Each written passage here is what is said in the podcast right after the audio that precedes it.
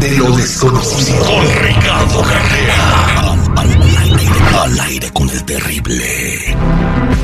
Vámonos con don Ricardo Carrera y pendientes porque más adelante, ahorita, ahorita les voy a decir el tercer personaje para que se vayan a Universo Studios, eso, eso viene más adelante. Don Ricardo, buenos días. ¿Qué tal? Buenos días para todos.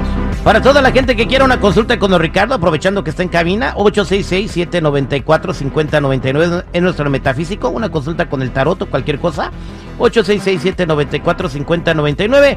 Y hoy nos va a hablar de la reina Isabel que pasó a saludar a San Pedro ayer. Don Ricardo, adelante. Sí, correcto. Estaba escrito que en este año 2022 la reina debía ceder el trono a su hijo Carlos. Una revolución solar es el estudio de cómo las energías de los astros afectan a una persona en el periodo de un año. Bueno, en este año 2022, las revoluciones solares de Isabel y de su hijo Carlos mostraron características opuestas en la casa 10. Hay que aclarar que la casa 10 es la casa del honor, de la autoridad y del prestigio. Isabel II tuvo en su casa 10 este año la presencia de Saturno, que es el planeta que todo lo complica. Donde está Saturno se cierran las puertas, se ponen palos en la rueda y se tropieza al avanzar. Al mismo tiempo, Carlos III tiene en esa misma casa 10 del prestigio y la autoridad a su Júpiter, que todo lo facilita. Saturno en casa 10 marcó que Isabel II este año debía resignar su autoridad como reina. Y Júpiter en casa 10 marcó que Carlos debía ser entronizado como el nuevo rey. Y eso es exactamente lo que sucedió ayer. Falleció Isabel II y asumió como rey Carlos III. Por otro lado, el mismo Nostradamus escribió hace cinco siglos, en la centuria 8, cuarteto 97, refiriéndose a este mismo año 2022.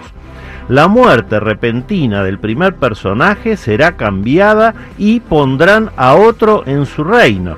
Los estudiosos de Nostradamus señalan también a esta profecía como el anuncio para este 2022 del fallecimiento de Isabel y de la asunción de Carlos III. Y para cerrar, el análisis numerológico de Carlos III nos da un número 11, que si bien es un número maestro que nos habla de su autoridad, también nos indica su falta de capacidad para gestionar y administrar. Este reinado de Carlos III entrará entonces a la historia simplemente como un eslabón, como un nexo de unión entre dos grandes reinados el de su madre Isabel II fallecida ayer, y el de su hijo, el hoy príncipe Guillermo, que lo sucederá.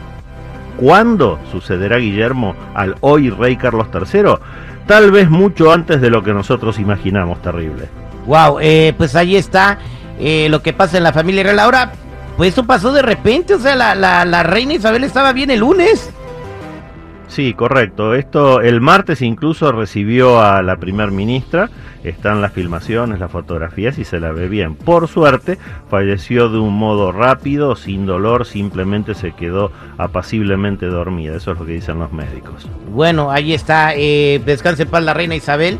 Eh, querida por muchos, pero también andan recibiendo mucho hate en las redes. Vámonos a las, a las llamadas telefónicas, don Ricardo, que la gente quiere preguntar al 866-794-5099. Y aquí tenemos a Maribel con una pregunta. Maribel, buenos días, ¿cómo estás? Ah, pues no tan bien, pero al millón de pasadito. A ver, ¿qué, ¿qué problemas? Cuéntame tu laguna de pesares, Maribel.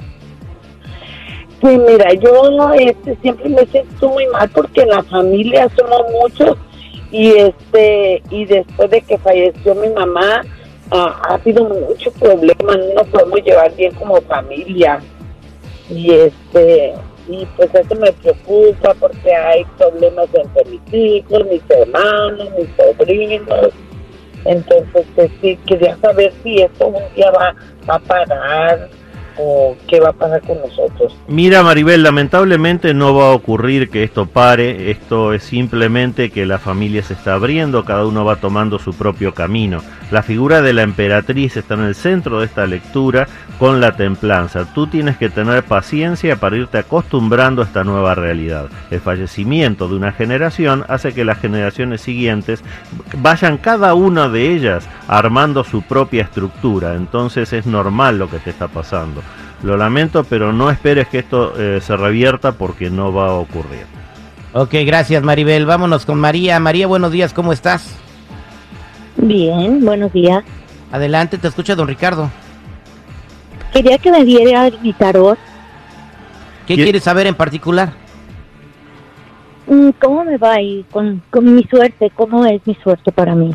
Está más salada que un chamoy, don Ricardo. Adelante.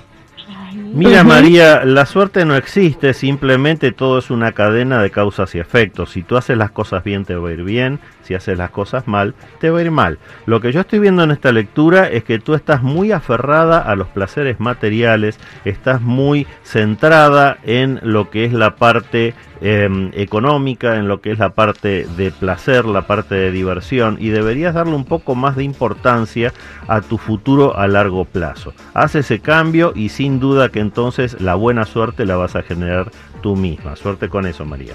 Mira, María, este, aquí está el Canelo. Canelo Álvarez, ¿qué opinas de la suerte, Canelo? Ahí este, estamos contactando al Canelo con la mente. ¿Qué, qué opina? Ahí, mientras nos dice el Canelo, ¿qué opina de la suerte? Vámonos con, eh, con Rolando. Rolando, buenos días. ¿Cuál es tu pregunta para don Ricardo? Buenos días, Terry. Mira, tengo un hijo de 11 años y él sueña que va a tener mucho dinero en esta vida. Quisiera saber cómo le va a ir, por favor. Bueno, Rolando, esta lectura que estoy haciendo es muy buena. Tu hijo es una buena persona, tú eres un muy buen padre y la carroza del triunfo que cierra la lectura te garantiza que a tu hijo le va a ir muy bien. Simplemente deja que las cosas transcurran. Todo está perfectamente encaminado, Rolando. Felicitaciones por eso. La suerte Es- es, para los mediocres, my friend. Ahí está para, para María. Gracias, don Ricardo Carrera. Bueno, hoy a la tarde vamos a estar hablando de estos temas también en primer impacto para los que quieran verlo y los que necesiten una consulta en privado conmigo me pueden ubicar en el 626-554-0300. Nuevamente 626-554-0300 o en todas las redes sociales como Metafísico Ricardo Carrera. Hoy en primer impacto no se lo pierdan a don Ricardo ahí para que lo conozcan los que lo quieran ver en persona como es. Gracias, don Ricardo.